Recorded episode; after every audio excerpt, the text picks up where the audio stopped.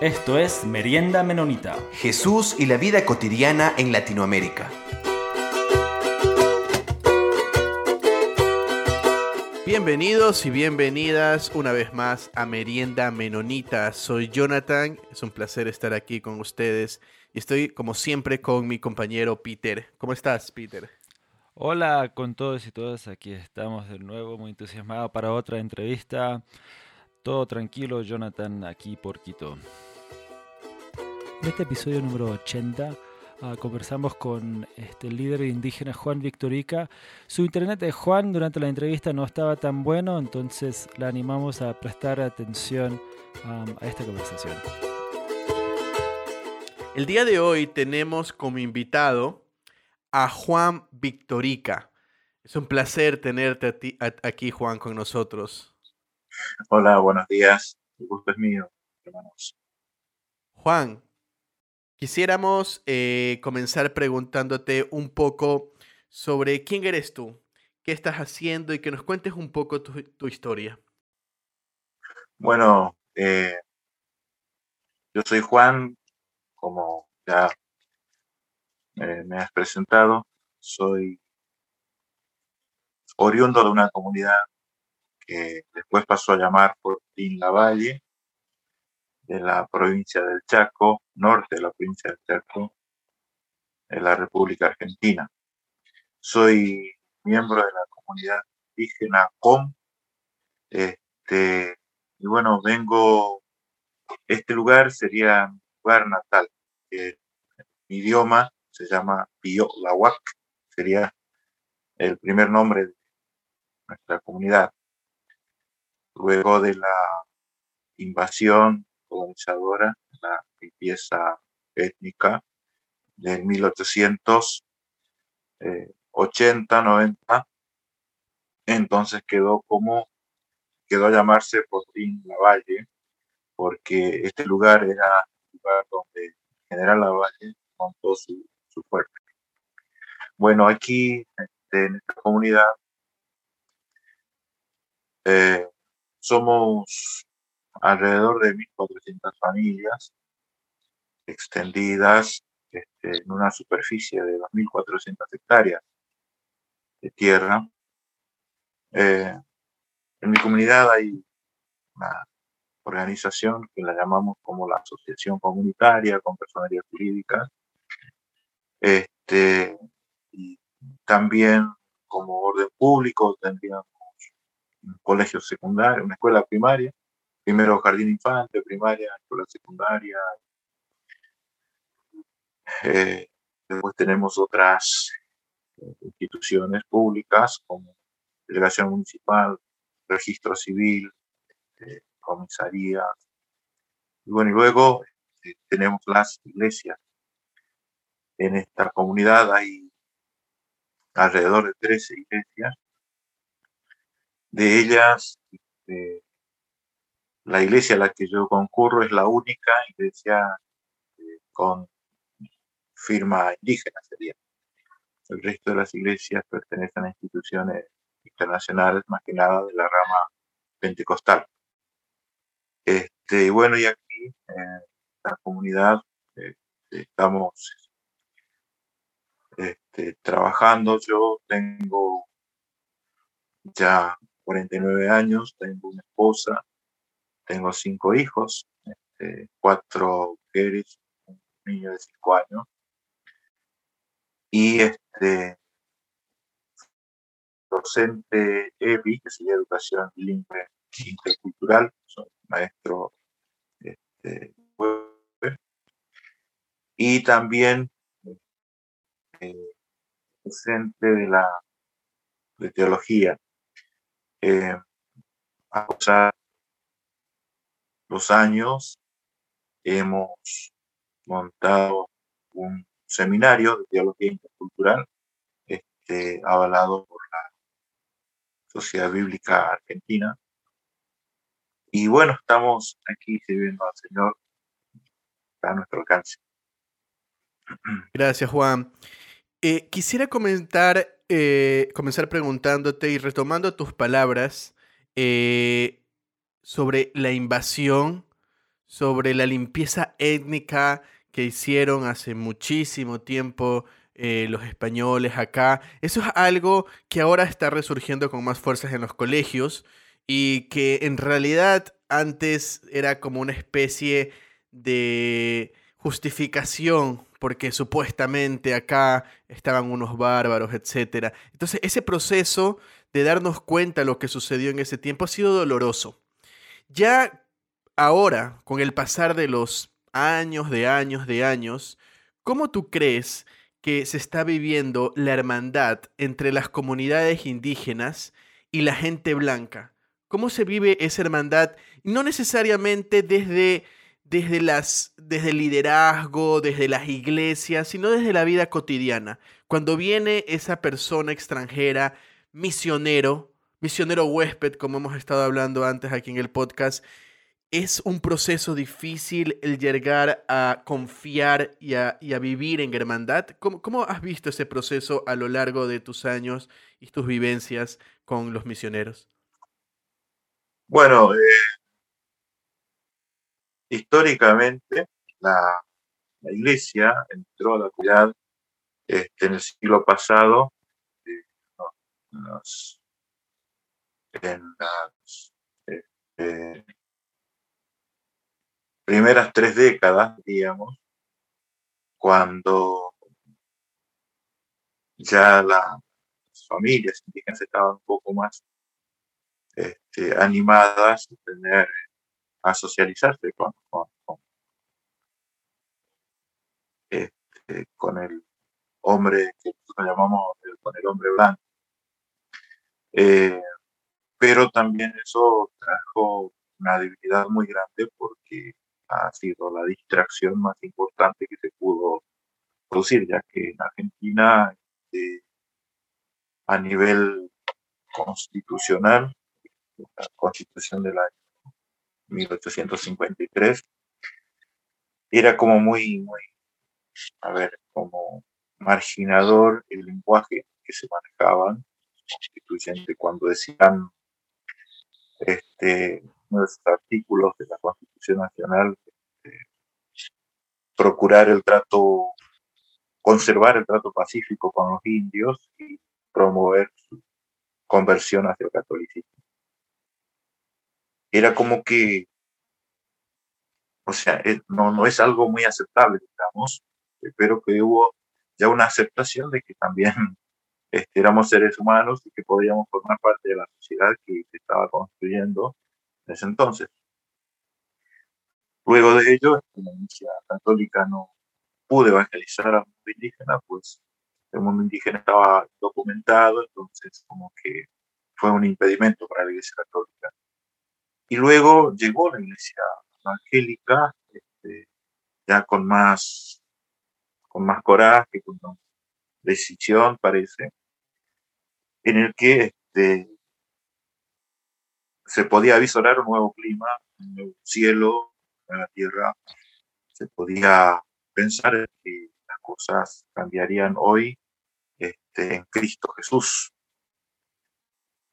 Entonces, a partir de allí hubo más acercamiento de para las comunidades indígenas este, con, el nuevo este, huésped, ¿no?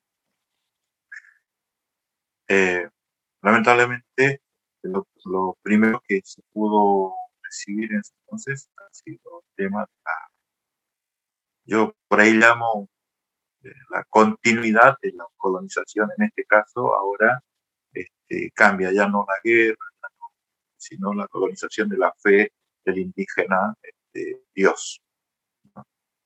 Porque ha sido un tema que ha sido muy difícil para el indígena comprender, comprenderlo en un principio, pero al darse cuenta que estaba como proponiendo a creer en este Dios que, bueno, el pueblo indígena no, se, no sabía, que sí sabía que había un hacedor de todo, de todo lo que hay, en el que, en el que siempre creyó, en el que siempre oró, en el que siempre se apoyó. Eh, porque sabía de que había un creador, alguien que creó todo lo que se puede ver, hasta inclusive este, creador del mismo ser humano. Entonces el Toba, este, el Com tiene un dicho eh, cuando habla de Dios. Este, Niem, Ot sería la palabra el que nos creó en castellano. Y luego este, hubo como una, cuando yo hablo de distracción, porque como que se ofrecía una nueva vida, que la persona en Cristo Jesús es nueva y las cosas viejas pasaron. Quizás el indígena pudo haber pensado de que, bueno, ya la persecución terminaría porque hay una nueva vida en Cristo. Pero bueno, este, con el tiempo, después de la de la conquista. Esta, esta sería la conquista más efectiva, porque después de, un tiempo las comunidades indígenas empezaron a tomar como mucha confianza y empezaron a, a, comunicarse con más fluidez, en el sentido no, no en, el, en el lenguaje, pero ya la confianza de actitud, actitudinaria, ya era mucho más frecuente, ya no había tanto miedo, y bueno, y de esa manera se enseñó a trabajar. Y para que aprenda a trabajar había que sacarlo del lugar, llevarlo a otro lugar. Y así el indígena emigró a provincias fuera suya por mucho tiempo.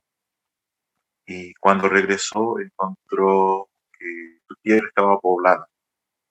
¿no? Y bueno, pero entró el Evangelio de Jesucristo en su vida, lo cual yo digo que es lo más hermoso con el que se pudo quedar, con el que se quedó o, con lo que le quedó este, Cristo Jesús en su corazón y como que le importó poco la pérdida del capital material que es su territorio. Y, así comenzó el trajinar del indígena en el evangélico. Juan, hemos hablado un poco eh, sobre lo difícil que a veces es para las comunidades indígenas aceptar ese otro blanco. Eh, pero quiero darle la vuelta a la pregunta. Desde tu perspectiva, eh, ¿qué es lo que tú crees que a veces los misioneros no logran entender al caminar juntos, al convivir juntos con las comunidades indígenas? ¿Qué es lo que tú crees? Una de las cosas que puede hacérsele más difíciles a los misioneros a la hora de este convivir juntos con las comunidades indígenas? Hay, bueno, nosotros conocemos a muy pocos misioneros y a los que los conocemos generalmente son del movimiento menonita que han entrado las comunidades, este, algunos con un poco de, a ver, como diría, de respeto, quizás este, caen en en una ciudad y de a poco va arrimándose a las comunidades eh, hay una invasión, hay, hay una invasión eclesiástica que comenzó en el año 30 del siglo pasado, como estaba diciendo, en el que las otras iglesias han procurado crear filiales, filiales, filiales, filiales, filiales y este, han dejado a cargo a hermanos hasta neófitos, que digan, podemos decir, con tal de que esa congregación, esa filial se mantenga. No así este, otros misioneros de otras ramas eclesiásticas, como misioneros del movimiento que nombré, que lo primero que han hecho ha sido conocer con profundidad este, a las comunidades. Y en ese conocer con profundidad a las comunidades era primero conocer este, la lengua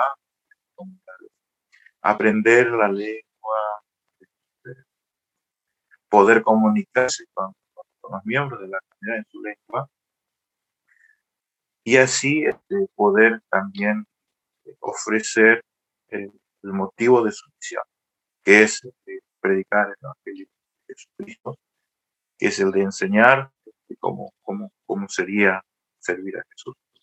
Eh, las iglesias este, que vienen y buscan como poder, como buscar a que digamos, este, tienen otro tipo de, actividad, tienen multitud, por ejemplo, vienen con la famosa campaña evangélica, evangelística, lo realizan en el centro de una comunidad. La comunidad lo que, lo que tiene es que cuando se ha nombre de Cristo, no duda, no duda en congregarse, en recibir a la persona que trae ese mensaje de salvación, ese mensaje, o sea, las, las buenas nuevas.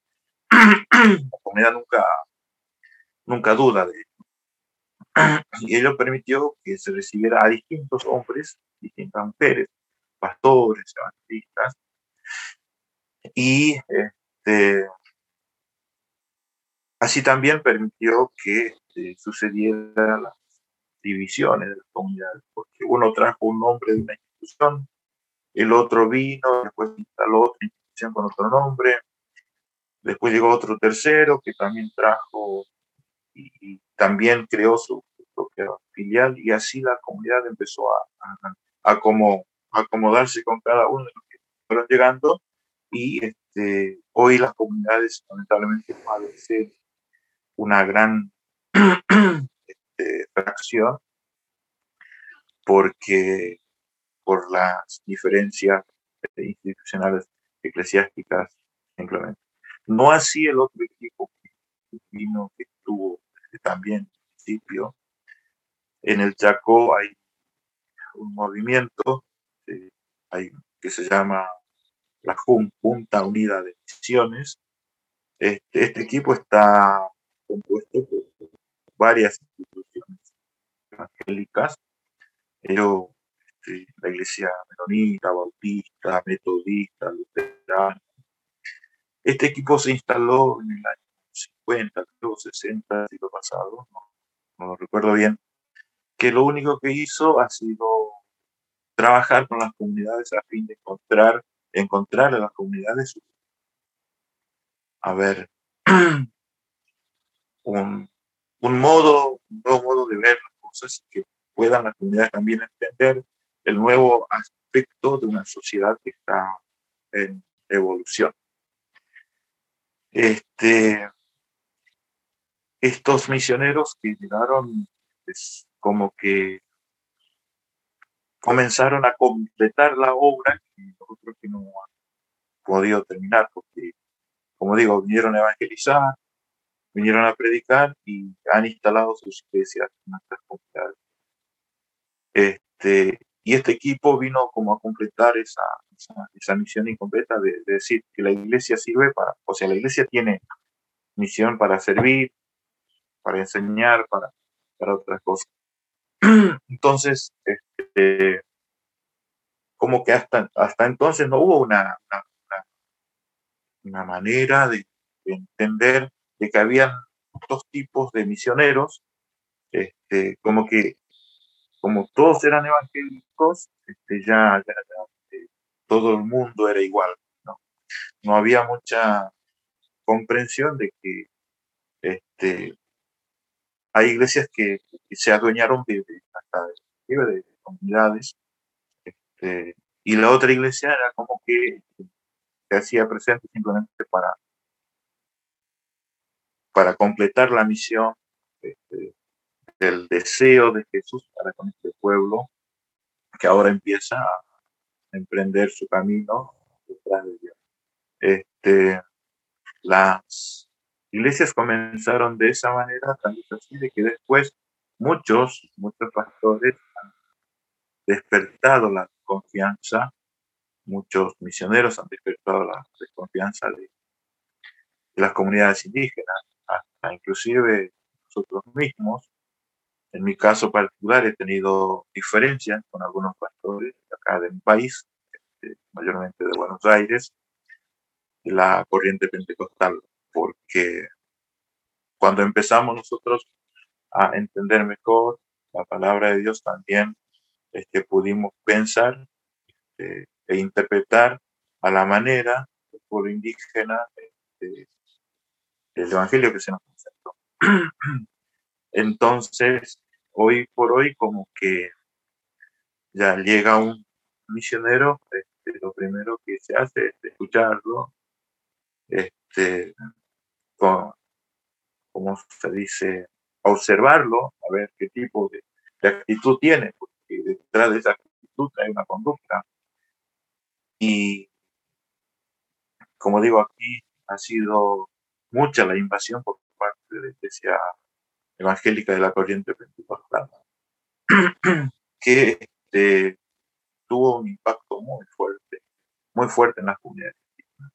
No así el otro equipo, este, que ha sido muy, muy prudente, muy, como te diría, como más tranquilo. Este, lo, lo, primero que hace es conocer, entra, conoce, conoce la comunidad, trabaja en todo lo que esté a su alcance para poder ayudar y luego empieza a, implementar la misión, o sea, la misión de, que se el Evangelio en, el mundo indígena. Hay, hay un libro que se escribió en el que este, podemos leer también a uno de nuestros gran amigos este, del equipo menonita, Frank Paul. Este, el libro se llama Misión sin conquista. El libro que este, de, la, de la totalidad de los indígenas de la Biblia, creo que a muy poco nos cautivó porque pudimos este, ver lo que realmente tiene que ser el Evangelio, lo que realmente este equipo este, desea para, para, el Señor. Este, que la hermandad de Cristo, la diversidad de la cultura, este, muchas veces no, no, demanda a que no es necesario tener una, una congregación en medio de la. Y hoy, hoy por hoy, a esta altura del tiempo, ya muy pocos este, se, se, animan a, venir y decir, bueno, yo soy el evangelista, yo soy el pastor, síganme que yo le voy a mostrar el mejor camino, porque como que el indígena ya se despertó, ya este, el indígena ya tiene también además de eso mínimo conocimiento de lo que es la interpretación bíblica. Eh, su teología cada vez más va mejorando porque a medida que descubre que, hay cosas en la Biblia que coinciden con los valores culturales, por ejemplo, entonces ya, empieza a gestar su, propia interpretación teológica. Por lo que la, la este, las corrientes misioneras, por ejemplo, ya también están siendo más conocidas, pero como digo, ya se nota la diferencia entre los misioneros que llegan, porque a raíz de que se va conociendo la Biblia más que nada, las personas, en nuestro caso, nos estamos dando cuenta cada vez más este, cómo, cómo se manejan los pentecostales, cómo se manejan los cómo, interpretan eh, la Biblia los pentecostales, cómo no, cómo interpretan la Biblia los pentecostales. Entonces, el indígena tiene un punto de equilibrio, eh, porque ninguna de las dos es mala, sino más bien muy beneficiosa para, para que nosotros podamos este, llevar a cabo la vida. Hoy yo creo que el, el misionero que más está dentro de las comunidades indígenas, pero la corriente no pentecostal. Este, muchos, algunos hasta terminaron su vida dentro de nosotros, este, sirviendo, ayudando, acompañando. Este movimiento ha acompañado la lucha indígena desde que se instaló este, en Chaco y en Formosa, Este movimiento ha sido el que yo llamo como el gran aliado, la figura de Cristo, cuando Cristo fue a donde estaba el paralítico en el estanque de Bethesda, habiendo una fiesta en una ciudad, fiesta de los judíos, o sea, de, su gente. Sin embargo, Jesús no fue a la fiesta, simplemente fue a buscar a aquella persona que, necesitaba eh, también ser como el resto, y a mí lo que me llama la atención siempre es cuando él le dice, levántate y anda.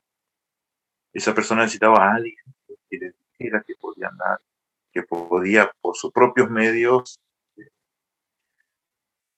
podía, podía volver a ser hombre, que podía servir, pues, parecía ser que ya no servía más esta persona. Entonces, este, estos misioneros que han llegado como que han hecho eso.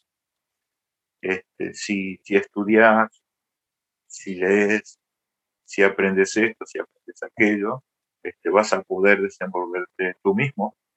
Este, es un valor, es una herramienta muy valorosa que a la otra corriente eclesiástica le faltó entregar al pueblo Y eso, eso es lo que a nosotros este, nos alienta mucho, nos han dado las herramientas, como que, o sea, estos misioneros no que han llegado, este, han actuado como el aliado por parte de Jesús. Y nos han alentado decirnos, ustedes mismos pueden, ustedes mismos pueden, necesitan esto y, no cuesta mucho, le vamos a ayudar como se logra, le vamos a... Y así, entonces, eh, en nuestro caso, en mi caso, por ejemplo, esto sería mi, mi postura porque debo también una gran cuota de. Y Juan, Juan, entonces tuvimos la, la oportunidad de, de, conversar con, con, Frank Paul un poco sobre, sobre el, el libro Misión, de Misión sin Conquista.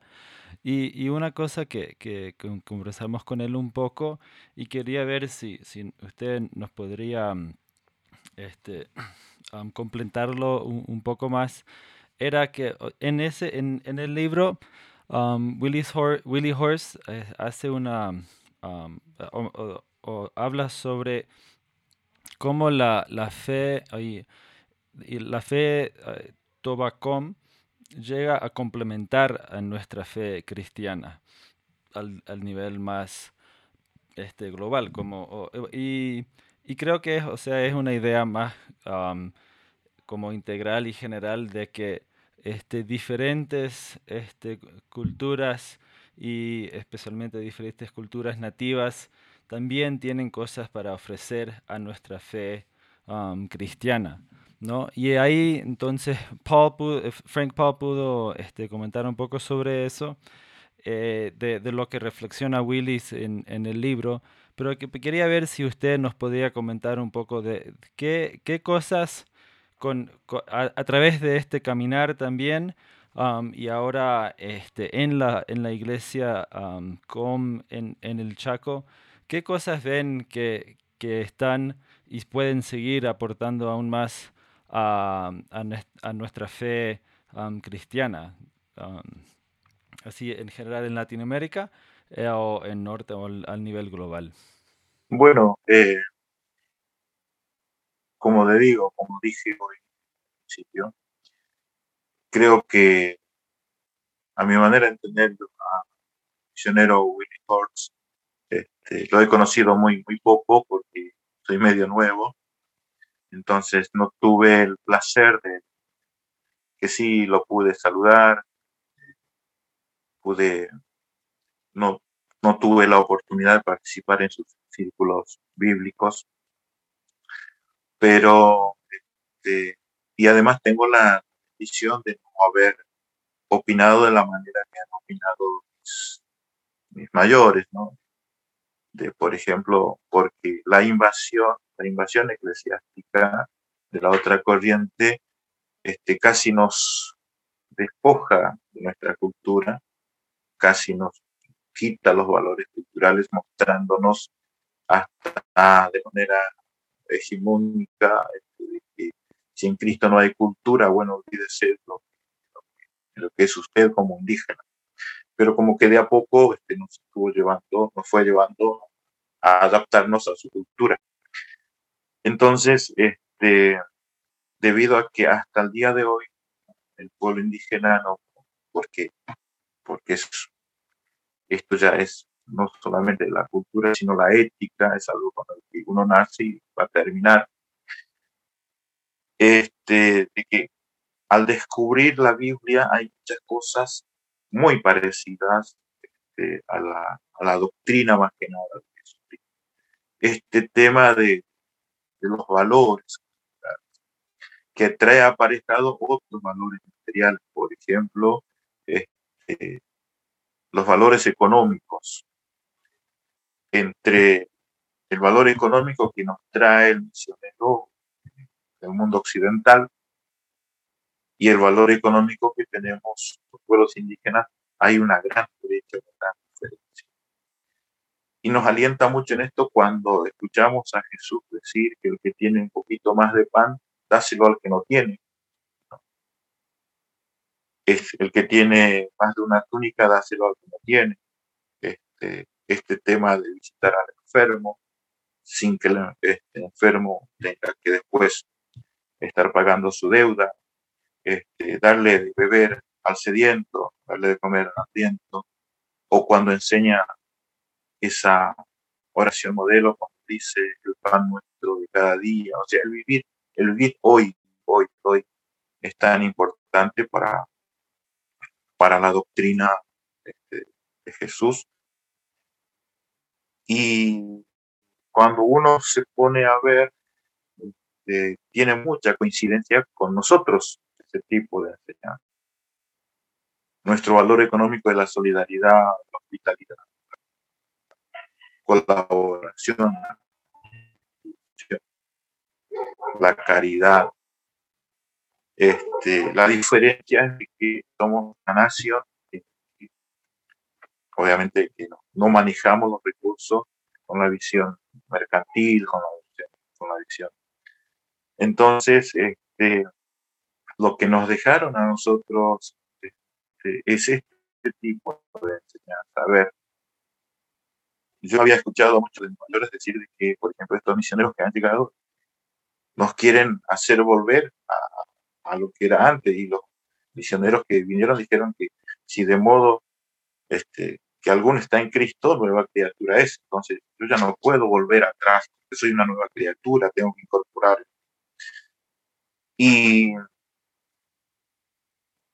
este, cuando se pudo entender mejor, este, con mucha corrección, obviamente, por fin se pudo entender ese tipo de mensaje, como diciendo, eh, ustedes tienen valores muy importantes, valores culturales muy importantes, con, este, que a partir de ese valor se puede también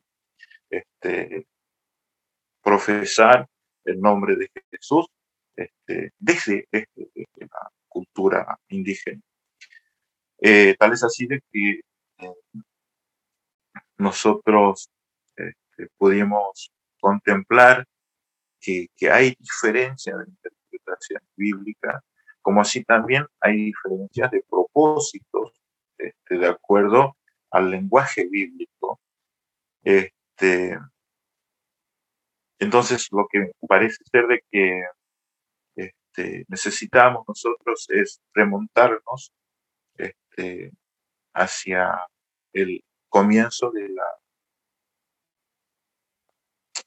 de la conformación de la Biblia, de cómo, cómo la Biblia está conformada y qué es lo que dice, qué es lo que nos da como enseñanza. En este caso, el indígena con la relación, con su relación con la naturaleza, que es algo muy importante, que por ahí chocamos este, con muchas posturas este, bíblicas de los misioneros, de los, distintos misioneros que, que, han venido a traernos el Evangelio.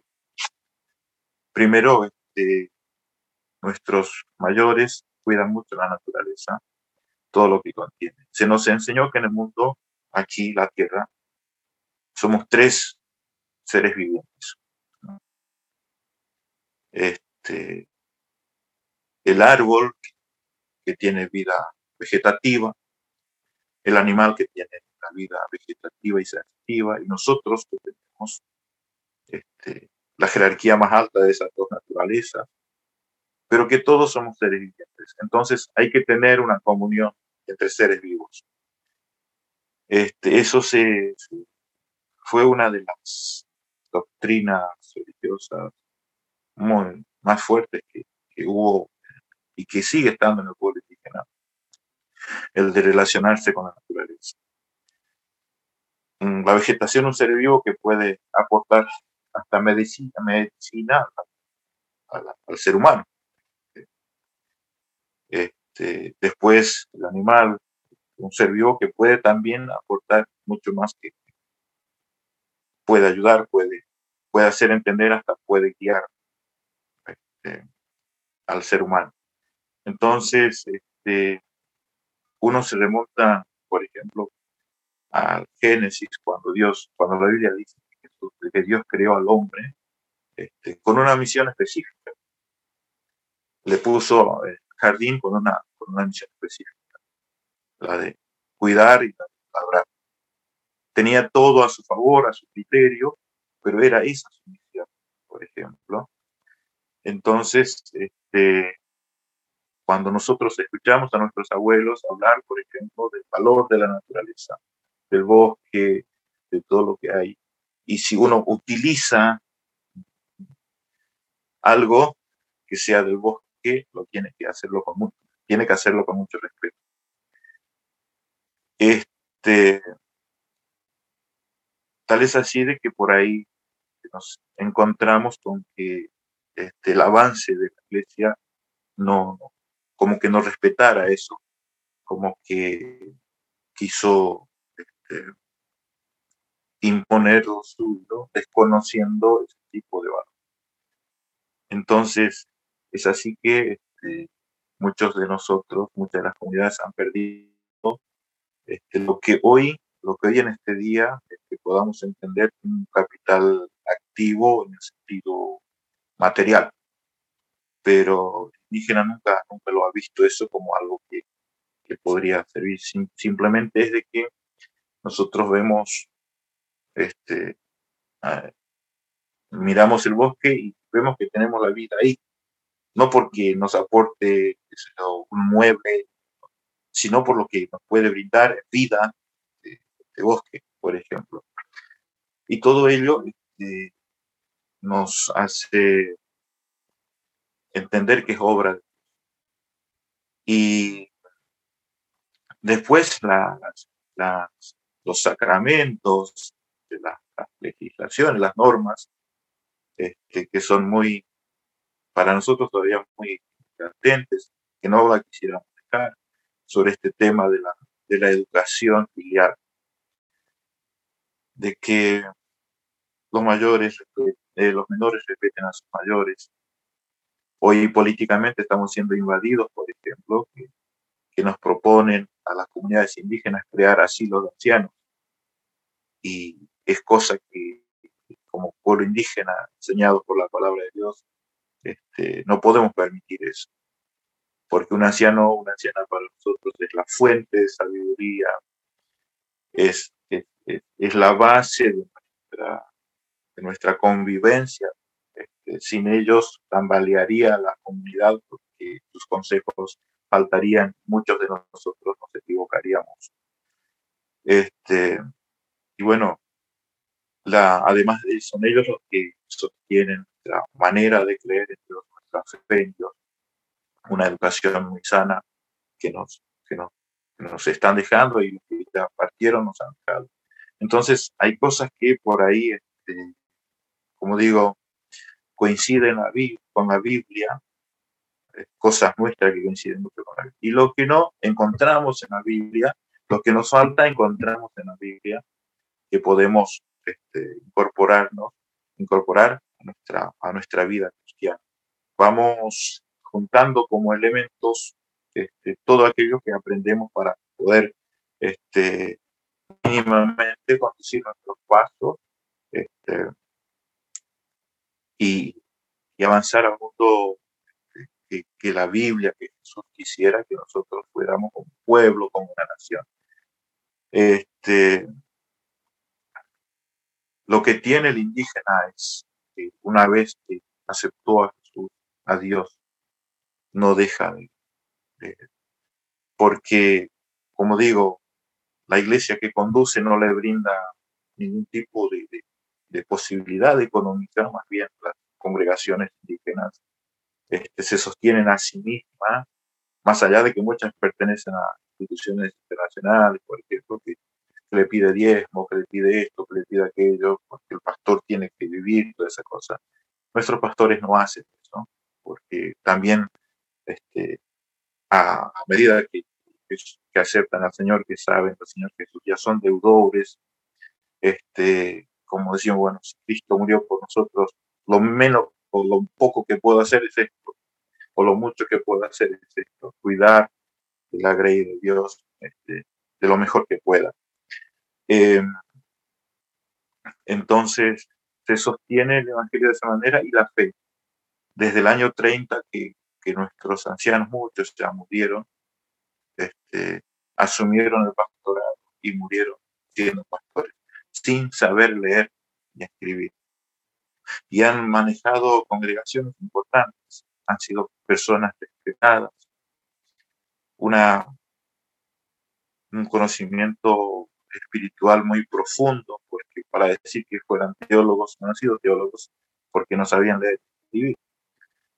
Pero de esa manera han sido muy fieles a Dios, personas entregadas, consagradas y terminaron su servicio en vida este, de, una manera que muchas veces quisiéramos que nosotros los nuevos este, también nos pase, porque han amado la obra de Dios, han amado el nombre de Jesús, han cuidado de las congregaciones de las cuales estuvieron a su cargo y así terminaron, peleando las distintas batallas entre la desobediencia de sus feligreses, entre el embate de otras corrientes externas de su congregación. Y así se han sostenido. En mi caso tengo a mi mamá, que atiende una congregación a la que yo me congrego. Este, ella no sabía leer ni escribir, eh, ahora lee, en casi 80 años, puede leer, puede interpretar la Biblia. El año pasado, antepasado, pudo terminar su seminario con nosotros, este, gracias a Dios. Habla muy poco el español. Cuando llega alguien este, muy poco habla, necesita que alguien le traduzca lo que dice.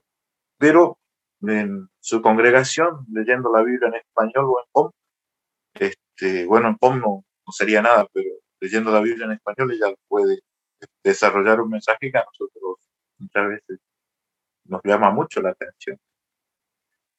Eh, y esta bendición este, eh, experimenta nuestra hermanos, nuestra gente indígena, es algo muy grande, sobrenatural. Nosotros necesitamos un seminario, pasar cuatro años, necesitamos profundizar nuestra teología, nuestros institutos, y los, los escuchamos a ellos sin haber ido a la escuela, que han aprendido a leer Biblia, solamente la Biblia, a la Biblia aprendieron a leer. Desarrollar un mensaje este, y aprender de ellos tantas cosas es algo hasta decir insólito, porque cómo puede ser. Pero bueno, este, ellos siempre han, han, dicho que, en Cristo este, lo imposible para el hombre siempre es posible, porque para Dios no hay nada imposible. Esa fe eh, que nos han inculcado es la que ahora queremos nosotros también este, ingresar al pueblo nuestro, ¿no? Como nación. Muchas, muchas gracias, muchas gracias Juan. Creo que este, vale la, la, pena recalcar entonces estos, estos aportes que, que, su nación, que su pueblo hace al, al, al, pueblo cristiano global.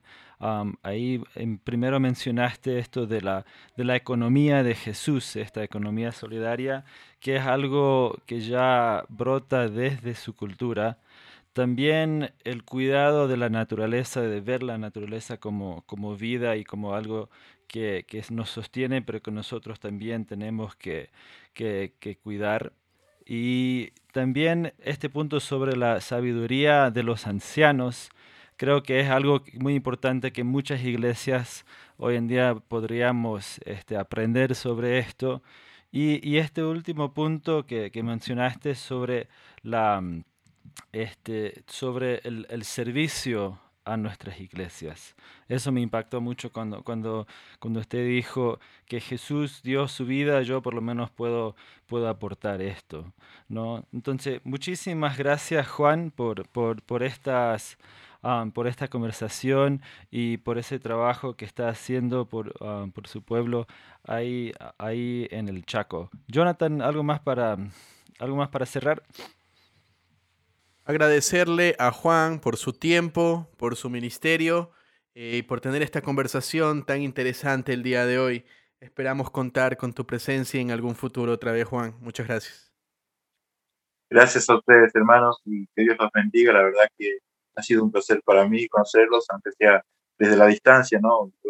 también un progreso del pueblo indígena, de poder contar con un medio como este dispositivo, por ejemplo, que permite que podamos hablar de esta manera. Para mí ha sido un culto maravilloso este día, poder este, conocerlos, hermanos, de, tan lejos, pero bueno, estamos unidos en Cristo Jesús. Así que muchísimas gracias por todo y por esta inquietud. Sí, muchísimas gracias Juan. Y entonces aquí vamos a estar eh, cerrando este, esta serie sobre, sobre este trabajo de las iglesias en, en, el Chaco y en Formosa y el trabajo del equipo menonita el equipo misionero menonita que ha hecho este trabajo a través del año. Y también eh, hemos podido reflexionar un poco sobre este, este libro um, de Frank Paul y Willis Horst, de, que también hace estas reflexiones y preguntas sobre este trabajo uh, en el Chaco. Muchas gracias. Estamos ya cerrando y ahorita vamos a ver qué, nos tiene, qué tiene para nosotros Marcos en su siguiente serie.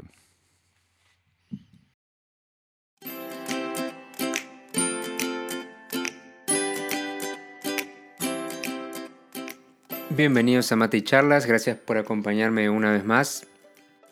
Y hoy lo que vamos a hacer es continuar lo que estuvimos haciendo las últimas semanas, que es presentar a los escritores de la sección en español de Anabaptist World.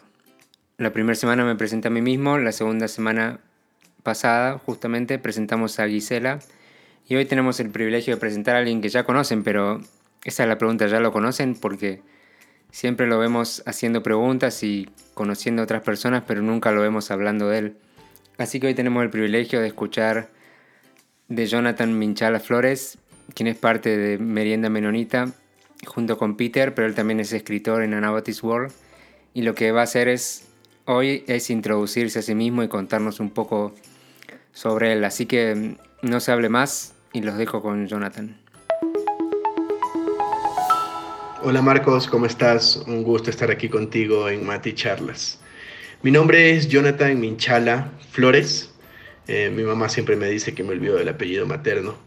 Yo soy de la costa de Ecuador, de Guayaquil, aunque actualmente estoy viviendo en Quito.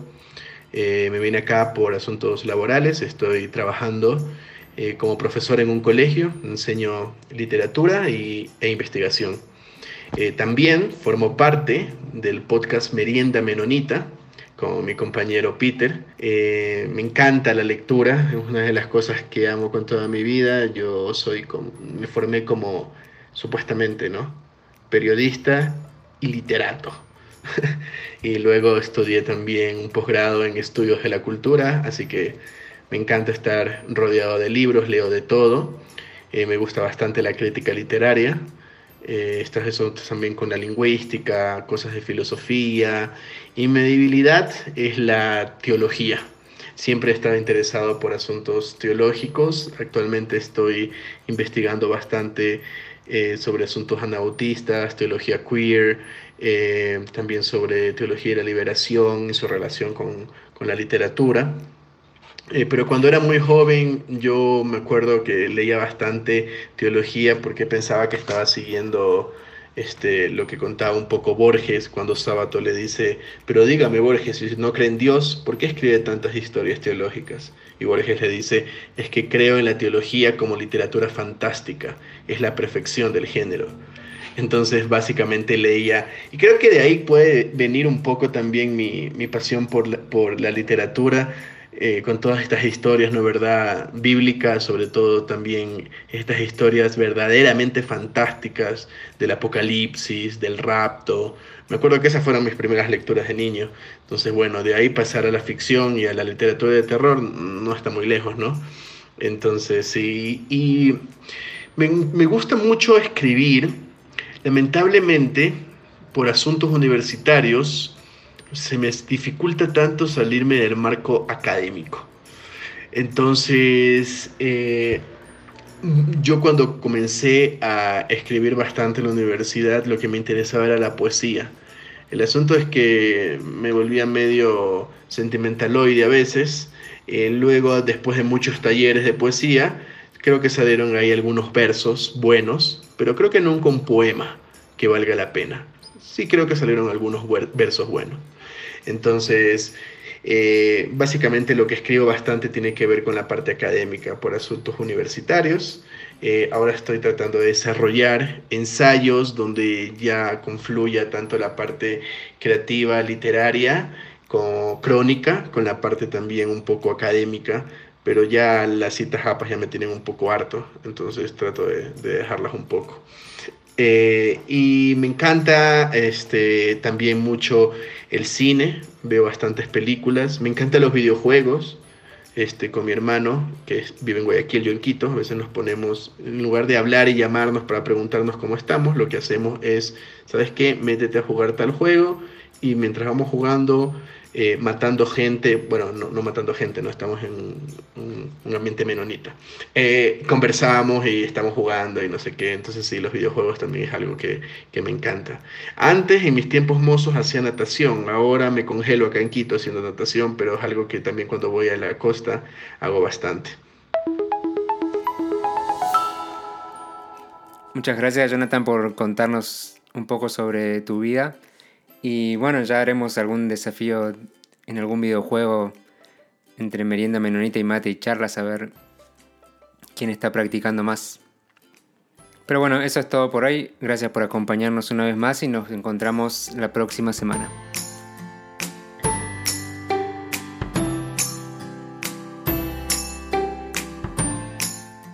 Gracias Marcos y che, también gracias Jonathan por compartir un poco y entonces ya nos vemos aquí en una semana con otra entrevista y otras conversaciones sobre el anautismo y nuestras comunidades en Latinoamérica.